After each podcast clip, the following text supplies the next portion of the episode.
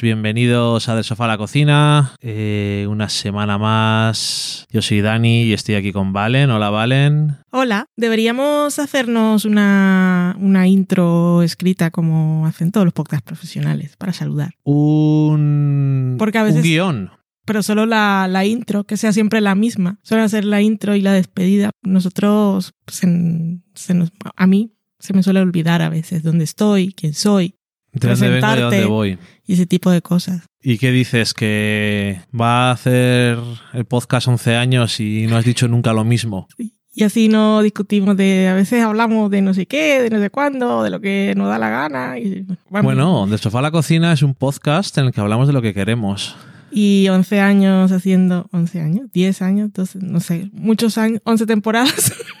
no sé cuándo empezamos. Y nuestro último programa fue un poco profesional. Es que teníamos que calentar. Llegamos, es lo que es llegar, que no sabíamos de qué íbamos a hablar, no sabíamos si íbamos a hacer Euphoria, si no, si íbamos a hacer Station Eleven con spoilers, sin spoilers, y al final nos quedó bastante regular. Uno, Bueno. de, uno de los peores programas que hemos hecho nunca. Ya que hablas de euforia, eh, al final hemos decidido hacer un programa especial cuando se termine la temporada, porque como estamos haciendo eh, programas cortos para poder grabar todas las semanas y que no se nos vaya de las manos por falta de tiempo, eh, nos hemos dado cuenta de que si hablamos de euforia ya nos va a dar tiempo casi a hablar de otra cosa. Entonces vamos a hablar de euforia eso, cuando se termine, y hablaremos en profundidad y con spoilers. Y para- sufrimos, sufrimos cuando se termine. Es que no Por es porque Succession es más divertida comentar cada semana. Ujú. Porque te ríes y esas cosas, o a veces ellos sufren, pero es un sufrimiento diferente porque por ahí mm, te da cosa, pero tienes una distancia emocional con los personajes. Pero Euforia te hace sufrir mucho. A mí me hace sufrir mucho. Además, eh, vas viendo a personajes jóvenes tomando mm, una elevada cantidad de decisiones incorrectas Ujú. y estás todo el rato diciendo, no, no hagas eso. ¿Por qué? ¿Por qué? ¿Por qué? En fin, eh, pues lo dicho, eh, los que os guste Euforia, que sepáis que vamos a hablar de ella cuando se termine la temporada, o sea que nos quedan todavía unas semanas. Y en este programa vamos a hablar de tres series nuevas que hemos visto, una de ellas solamente un episodio, pero yo creo que ya merece la pena comentarlo, y, y otras dos series que son, no solemos comentar así muy eh, pronto, comedias de, de network, de programas en abierto, de televisiones en abierto. Y que hace mucho que yo no recuerdo la última vez que, que vimos estrenos de comedias. Estrenos que no fuera una cosa que ya llevaba Sí, un que no es Parks and Recreation o Superstore, que la empezamos a ver cuando ya llevaba varias temporadas y era mierda contrastada. Yo no recuerdo. Es que no, ahora, si he hecho memoria igual, sí, pero es que no, no me viene a la cabeza en los últimos dos años que yo haya visto un estreno de Network y, haya seguido. Bueno, eh, ahora que comentabas Superstore, la primera serie que vamos a hablar es American Auto, que es Auto. la nueva serie de Justin Spitzer, que es el creador de Superstore, y es una workplace comedy, es decir, una comedia del sitio de trabajo.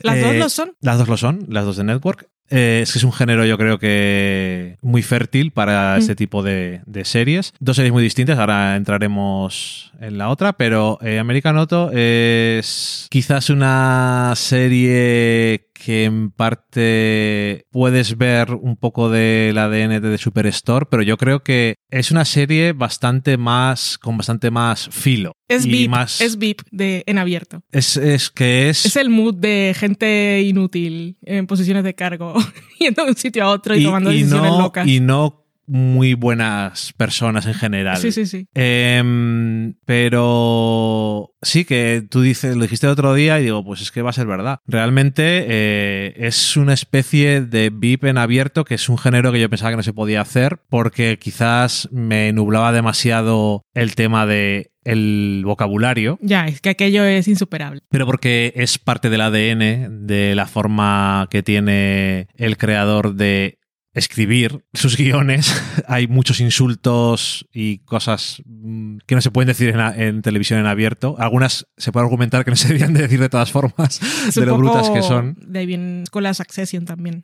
Sí, bueno, bueno, no era escuela, tan escuela VIP, escuela de Fit. Eso es lo que quiere decir, que el creador de Succession Trabaja trabajaba... en- sí. Bueno, en cualquier caso, eh, no hay muchas caras conocidas, quizás la que más Ana Gasteyer, que... Para mí es Poncho, ¿no? De No, no es no es es, es Wanda, eh, Agatha. Agatha es Poncho. Es Poncho. Es que la- las, las confundo. Porque cuando vi Parks and Re- estoy hablando de Parks and Recreation. cuando vi Parks and Recreation no, no las conocía, ninguna de las dos. Y la verdad es que las confundo. Bueno, Ana Gasteyer era de Saturday Night Live y bueno, y otras series por ahí. Por ejemplo, también la vimos en Lady Dynamite y algún episodio que vimos de Suburgatory, que era la, la protagonista de eh, Showbiz Extraordinary List. Sí. Eh, pero los demás no me suenan, quitando uno que es, es el que viene de Superstore y que es- el otro lado era un secundario y aquí no es personaje principal, pero es de los principales. Es nieto de jefe, ¿no? Bueno, esto transcurre... espera, yo conozco a. Espera que tengo aquí abierto los nombres. Harriet Dyer es la rubia que se encarga de comunicaciones y otras cosas. Yo ya la vi en la película con Elizabeth Moss, El hombre invisible. Era la hermana. Bueno, que, que no he dicho de qué va. Eh, el sitio de trabajo en concreto es la industria del automóvil, una eh, en concreto, una marca de, de coches en concreto. Y es. mm, Llegamos a, a este mundo cuando una nueva CEO, una nueva presidenta ha sido nombrada, que viene de la industria farmacéutica, no tiene ni idea de coches. Y es una grandísima persona. Es una grandísima ¿Cómo persona. podemos saber? Y, y entonces, bueno, pues mm, llega allí y está el heredero del fundador. Que es eh, tontísimo. Es totalmente inepto y solamente está allí por eso, la persona de comunicaciones. Luego tenemos a, una, a un hombre que trabajaba en. de los trabajadores de la línea de trabajo normales, que al final es promocionado por ciertas cosas y también a- acaba siendo. por ser representante del hombre común, Sí. básicamente. Y, y bueno, pues eso, eh, comedia de 20 minutos. El diseñador. no, sí, el diseñador diseñador de, de coches, el abogado. Es- eh, a mí me ha gustado bastante porque eh, no. Aunque tiene tramas así de episodio y tal, continúa bastante Hmm. de unos a otros, pero me ha gustado bastante porque no intenta demasiado, aunque empieza con que ha habido dos personajes que se han acostado y tal, pero no tiene mucho de, A rom- dormir. de romance En el suelo. han fornicado. y no sé dónde.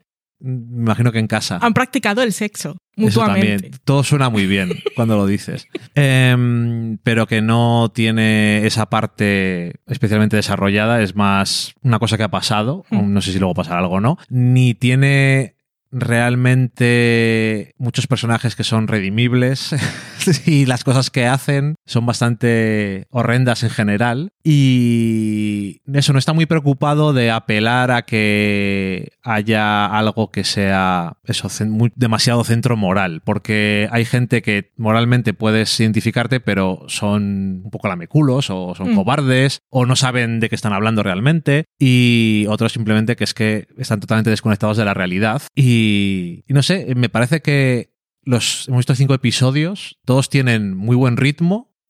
Las tramas eh, de cada episodio está muy clara cuál es la trama y todo fluye bastante rápido, no tiene prácticamente nada de relleno y me ha caído bastante bien. Te ha caído bien. Sí, me lo paso bien viéndola y me divierto, me río, que parece una chorrada, pero es una comedia, yo qué sé. Qué cosas, qué cosas se le piden a las comedias, de verdad. A veces. ¿A ti que te.? A mí, a mí me ha gustado, es muy divertida y ese espíritu VIP me gusta. Y en la, la, la presidenta es que me mola porque también tiene ese rollo de Selina Meyer, de que cuando le conviene coge la bandera del feminismo o la opresión por el patriarcado, pero es todo falso como lo hacía Selina también, es que me cae bien. me hace risa. No es, que, no es que esté a favor, pero en ficción y en comedia pues me hace gracia. Sí, sobre todo cuando... Y cuando sé que quien está detrás pues realmente no piensa Bueno, en eso. lo que quiero decir que cuando está claro, como en VIP, que es un comentario, Sí. no es... Estamos diciendo que esto es lo que está bien. Mm. Eh, esta es una comedia de single cam, o sea, como Superstore.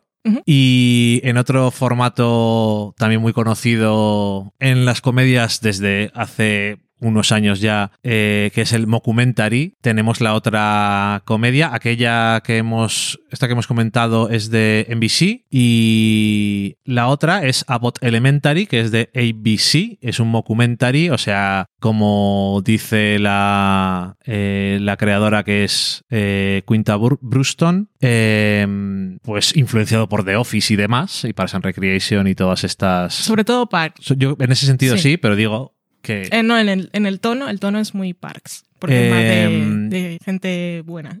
transcurre en un colegio y los protagonistas son profesores. En un colegio que no tienen demasiados recursos y la gente tiene, efectivamente, a pesar de todo, tienen siempre buen corazón y quieren lo mejor para los niños y tal. Pero también tenemos la directora de la escuela, La vaya figura. la directora no quiere lo mejor para los niños. Pero bueno, es más como Pero es gracioso. Sí, es graciosa. Pero es como un. Es ignorante y mala persona, pero es como un obstáculo más, aparte de todos los demás que tienen, para los profesores. Pero sabe hacer buenos vídeos para TikTok. Oye, cada uno tiene sus puntos fuertes.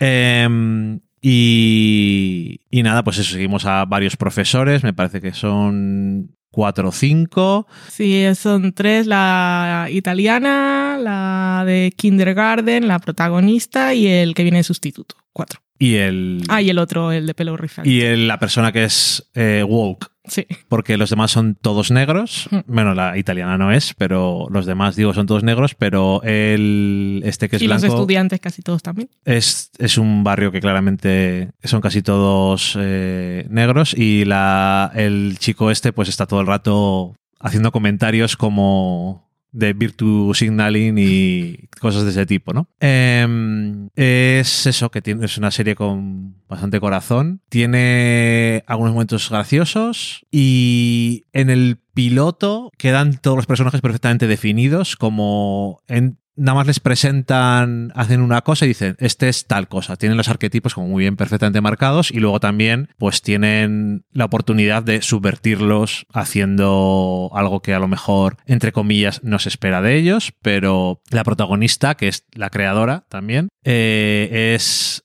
la profesora que no se rinde nunca y está todo el rato intentando hacerlo todo mejor. y- Leslie No.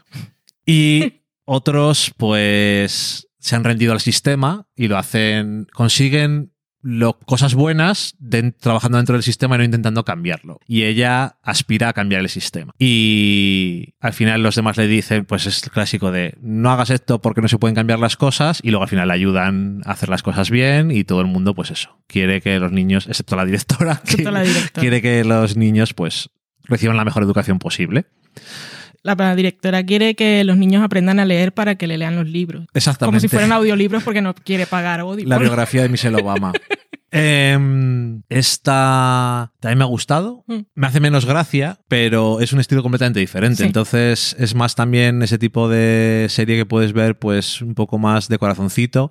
La otra es más cínica Sí. y esta es más mónica. Y aparte tiene, ahí sí que se inspira bastante en The Office, tiene un posible romance Mm. que está el típico de cada uno estamos en el momento equivocado siempre y... En Parks también había romance. Pero desde el principio, Ah, ok. no. O sea, no era eh, una de las cosas Vale, vale, que estaban nada más empezar. Si quieres romance entre Leslie y Anne, es correcto. Mm, Una amistad desde el primer episodio, Sí. correcto. Pero no, es, no era eso, es más lo de Jim y Pam en The Office. Correcto, correcto. Más el estilo. Vale, tienes razón. Y voy a saborear eso de que tengo razón.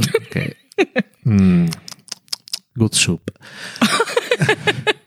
Em, Y nada, eso también, yo también la recomiendo, que eso es una serie que la puedes ver como, si quieres verlo como negativo, como más blanda, pero yo creo que también, aunque la creadora ha dicho que no se van a meter en comentar problemas sociales y tal, la misma naturaleza de la serie es hablar de un problema social muy grave, que Mm. es el poco dinero que reciben muchos colegios públicos. Entonces, no sé, supongo que no se quieren meter en otros jaleos, pero parece que tiene por lo menos por ahora cosas de sobra que comentar, aunque sean tonterías que parece que no dan para una trama, pero dan para una trama. Y, no sé, también curiosa, eh, también no me acuerdo hace cuánto tiempo he visto pilotos de comedias sin que nadie me haya dicho nada sobre ellas, porque no, tengo ni, no tenía ni idea de ellas, simplemente es como están aquí, vamos a verlo. Bueno, la de Abbott porque escuchamos a la creadora en TV. ¿La había escuchado Five. antes? Sí, Sí. vale. Pero bueno, en cualquier caso, la vi. Hmm. Y los pilotos de las dos series me gustaron. Sí, o sea, hubiera dicho,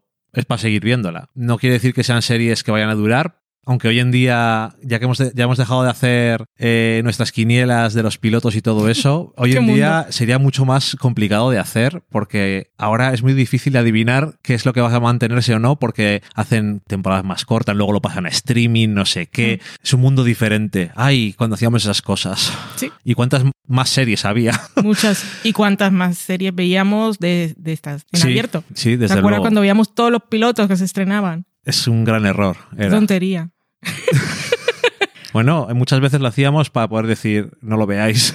Eh, y cuánto, uy, qué, qué cosas más malas había. Eh, en fin, Ninguna de las dos tiene por ahora estreno confirmado o anunciado. la otra serie que hemos visto no es en abierto.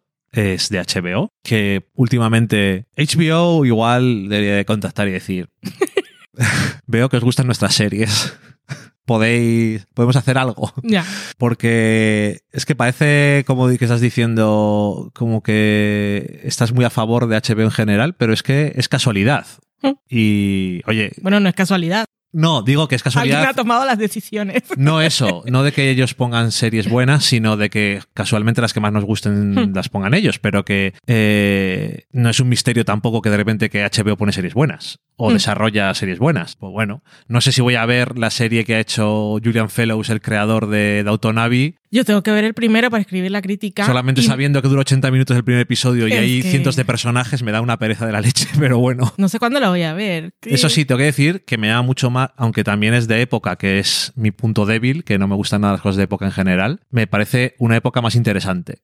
Y hablando otra vez de TV Top, TV Top 5, eh, entrevistaba, entrevistaron en el último programa, bueno, lo buscáis porque no sé cuándo vais a escuchar esto, a Julian Fellows, el creador de Downton Abbey, que ahora estrena esta que es eh, La Edad Dorada en España. Y, Pero no es la edad dorada. Sí, No te digo que The Gilded, The pero se traduce Age, La Edad Dorada. él en la entrevista la he escuchado y dice literalmente, no es The Golden Age, pero es The Gilded Age. Pero en español es la edad dorada. No, no, no en español lo han traducido como la edad dorada. En español, The Gilded Age está. Ah, vale, que se dice así. Se dice la edad dorada. Y bueno, lo que decía, que el señor me- nunca lo había, lo había escuchado en entrevista. Y es un, un señor bastante interesante y que se prepara muy bien sus cosas. Y no sé si la serie es tan interesante como todo lo que él contaba que había leído y todo lo que le había llevado a pensar y por qué había incluido unas cosas y, y le parecía tan obvio que se tenía que hablar de raza y que, no sé, me pareció muy interesante. Me, me hacía mucha gracia, pues yo había, sí he escuchado mucho a Peter Morgan, que es el de The Crown, por hablar de señores británicos, señores británicos en general. Y, y, mm, me parece como un, como un señor muy agradable. No, Ok. no muy. Peter Morgan es como más. mm, no, tampoco es serio, es bastante gracioso. Pero me parece como un. Lo veo como un señorín, como un, Vale. como un abuelete. Y Julian Y Fellows también es un señorín, pero No. igual menos. No, Julian. Ah, vale, como un señorín agradable. Sí, como un abuelete. Ok. Que te cuenta historias. Pues estupendo. Eh, pues eso, oye, esperaremos entonces a, a que nos comentes qué tal está el Que no sé cuándo lo voy a ver, pues este fin de semana es que con screeners y cosas. Y esa la tengo que tener vista. La, la veré el lunes por la mañana, es que no, no me da la vida. No, hay demasiadas series. Estamos en Pic TV, ¿vale? Bueno, la serie de, de HBO, que nos, se nos va una vez más, eh, es Somebody, Somewhere. Una. Alguien en algún lugar. Sí, alguien en algún sitio. Eh, que está creada por eh, Hannah Boss y Paul Turin y está protagonizada por Bridget Everett, que yo la conocía de que es amiga de Amy Schumer y en el programa de sketches salía al final a veces haciendo canciones y tal, pero creo que la había visto también en algún otro lado y no me acuerdo dónde. Que la serie no está basada, ella no es creadora, es la protagonista, pero la historia es algo así como que ella tenía un, no sé si tiene un contrato de desarrollo con HBO o alguien le propuso, o ella propuso, dijo que quería hacer una serie en la que fuera protagonista y pudiera cantar. Y entonces le buscaron a estos dos creadores que creo que trabajan juntos, no sé mucho de ellos, eh, y es la primera serie que crean. Han trabajado, han hecho guiones en High Maintenance y no sé en qué otra cosa. Han trabajado poquito. Y la serie, para, para crearla, usaron experiencias de Bridget de cuando vivía en Kansas. No todo, no es autobiográfica, Pero bueno, pero sí, que por cierto eh, salía en Unbelievable cierto. también y también en Lady Dynamite, que ya la que le he dicho antes, digo, la voy a repetir porque me parece una casualidad Sí. que justo ante esa difunta serie de Netflix, que también estaba bien chula. Em, bueno, ahí seguirá. Sí, Como ahí. todas las cosas de Netflix canceladas. Eh, ¿Y de qué va Somebody Somewhere? Pues va de alguien en algún sitio. Bueno, la protagonista. em, no sé cómo. Dinos tú la premisa. La premisa, es que no, es una premisa como tal, pero bueno, eh, conocemos, Ya, es que es lo que quería decir, porque es Cono- como. que- conocemos a Sam, que es el personaje que interpreta Bridget, que es una mujer que básicamente está en duelo. Volvió a su pueblo natal en Kansas mm, a cuidar de su hermana, que estaba en una enfermedad, su hermana ha muerto y ella está en duelo. Y en su trabajo, que no es un trabajo en el que quiere estar, ella está pues, un poco como alguien en algún lugar, como cualquier persona en cualquier lugar, y no está en ningún sitio. Ella está en un no lugar. el trabajo no está muy es bien. que corregir exámenes. Corregir exámenes, sí. Y en ese trabajo se reencuentra con un compañero del instituto que ella no recuerda y para él ella era pues un ídolo y la persona que mejor para él se la recuerda como la estrella del instituto porque estaban en el coro. Y ese encuentro, pues, le va a cambiar la vida. Porque Probablemente, es sí. eso. Me, me llama la atención porque Kansas. ¿Sabes a qué, qué me recuerda? Es como si fuera We're Here. El de, de HBO también, el programa este de, de las drags que se van por ahí a pueblos de la América. Estás pidiendo mucho HBO hoy, ¿eh? eh, de la América profunda y encuentran historias y le cambian la vida a la- y, y crean comunidades para gente que, que a veces está sola y tal. Y creo que es como, como es ese espíritu hecho serie. Ujú. Porque ella con, con, este, con, con esta persona del instituto que se reencuentra, eh, encuentra ella como una, una comunidad, un sitio, como que por primera vez en mucho tiempo se siente en un lugar y no en un no lugar. se siente parte Sí. de algo, de lo que sea. Y me parece que va a ser una amistad súper bonita. Yo Sí. a él no lo conozco, al actor digo, que se llama Jeff Hiller y mm, me parece que, que van a ser una, una pareja de amigos de esas que, que te van a robar el corazón. Te vas a reír, pero salía en un episodio de Cirti Rock hace Bueno, pero... 14 años. Vas a ver. no, varias veces. Uh, qué curiosidad. Bueno, que, mm, que sí, es lo que queda claro desde el principio. Bueno, hay quedan muchas cosas, pero desde luego que eso puede ser una amistad bonita, tiene pinta. Eh, Y por lo de We're Here también es también hay homofobia en la familia. Sí. Y el, bueno, en fin, más cosas. La familia, sobre todo su hermana, es bastante hostil Mm. y además hostil en el sentido de que no quiere que tenga demasiado contacto con su hija, o sea, con la sobrina de la protagonista y de... Su otra hermana. Sí, su otra hermana, perdón. Eran tres. Y, mm, y nada, es una serie muy. No sé cómo decir. Es una serie muy de mood. O Hmm. sea, de. Te pone en el sitio donde está el personaje y no siempre están pasando cosas, pero siempre están en la superficie, pero siempre están pasando cosas por dentro. Entonces, es un estilo muy concreto que te puede llamar, es como por ejemplo, aunque no se parezca exactamente, pero como Rectify. Tú ves el primer episodio y dices, esto me gusta o no me gusta, porque es una sensación y un estilo y una forma de transmitir eh, muy concreta. Y, y eso, a mí desde el primer episodio ya me ha gustado. Entonces entiendo que he hecho clic con Hmm. lo que fuera, con lo que sé que están haciendo. Eh, ella me encanta en el papel por ahora, que lo hemos visto más que uno.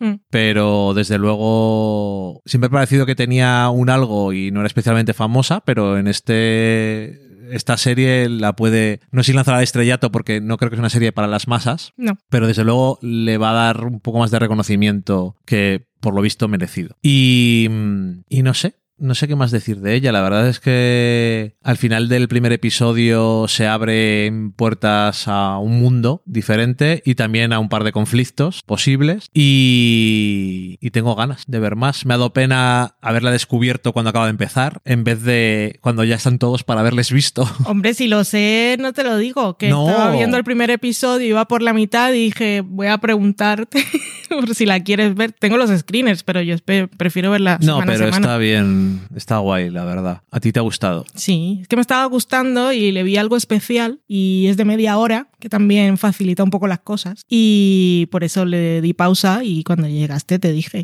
si querías probar. Si me decías que no, pues seguía viéndola yo. Que también es mucho más fácil, quieres probar una cosa de media hora Sí, y también es mucho más fácil hacerle hueco correcto. entre screener de 80 minutos Y temporadas completas. y temporadas completas. Es que últimamente me tocan temporadas completas de episodios de una hora. Y bueno, afortunadamente estamos hablando de temporadas de 10 Por lo menos episodios, estamos 7, en, 9. en esa época en la que... Bueno, En aquella época tampoco pasaban temporadas completas porque... Porque no había. No, y porque no habían... Las series aún no tenían la temporada completa ni estaba rodada. Digo eso, que no había Sí. episodios. Sí, que era... A ver si le damos el back nine, ¿te acuerdas? Hoy sí. Qué tiempos aquellos. Es que ahora, además, normalmente las. Bueno, todavía en Network hacen esas cosas, pero normalmente las series las cogen y hacen una temporada corta, Mm. pero la hacen. No suelen hacer ya tanto lo de. Hay dos episodios y esto ha fracasado. Quítenlo. Bueno, sí, aún pasa. Tanto. No, no pasa tanto. Antes era más frecuente. Sí, O sea, sí, sí. eh, Hemos puesto tres episodios de esta serie, ha tenido un rating horrible. Ahora es más, vamos a ver qué te hace cuando pongan Hulu y a ver si la gente lo ve más. Nos la guardamos para el servicio de streaming y la ponemos en verano. Mm, la volvemos a lanzar como si fuera una cosa nueva. Eso es, eso es una cosa. Hay que sacarle todo el jugo posible a las cosas. Y nada, pues mira, nos ha quedado un programa cortito y interesante. Así es. Em, y nada más que eso, no, como nos comprometemos a venir semana a semana, salvo imposibilidades, pues aquí hemos venido y la semana que viene, pues lo mismo, si no falla nada volveremos con alguna cosa nueva, Creo que la semana que viene ya podemos hablar de Pam y Tommy. por ejemplo, Porque el embargo, sí, el embargo se levanta el martes. Correcto. el martes 25 de enero de 2022 para los que vengan del futuro. Correcto. Y dirán, Pam y Tom, ¿y eso que es del pasado? Es de nuestro pasado, o sea que para los que vengan del futuro, imagínate. Buah, es el pasado Van a decir, VHS, what the fuck? Pero a mí lo que me gusta es ver una historia sobre Pamela Anderson y Tommy Lee en, en la plataforma de screeners de Disney. Me ¿Verdad parece- que sí? Me parece bonito. Eh, pues nada más, que nos escuchamos la semana que viene. Adiós. Adiós.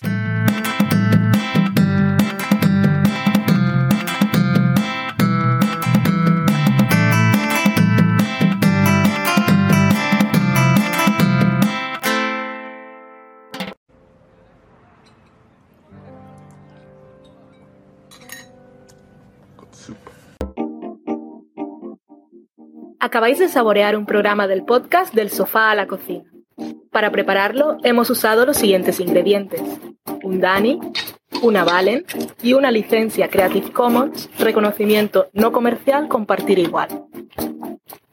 Cuando tenemos los ingredientes, los picamos muy finos, los dejamos pochando en una sartén y cuando estén caramelizados, los mezclamos con la licencia Creative Commons, que, cuidado, no admite uso comercial de la obra original ni derivadas, que se tienen que distribuir con la misma licencia que la original, siempre citando a los creadores. Después de 10 minutos, condimentamos la mezcla con iTunes, iBooks, Twitter y un poco de Facebook. Si no encontráis las adecuadas en el mercado, buscad el nombre del blog. A continuación, introducimos en el horno y, después de 30 minutos, lo servimos aderezado con música distribuida con licencia Creative Commons a través de Jamenda. Al final del post correspondiente vienen especificadas concretamente. Si tenéis alguna duda con respecto a la receta o a cualquier otra cosa, podéis preguntarnos a través del correo electrónico del sofá a la cocina @gmail.com. Buen apetito.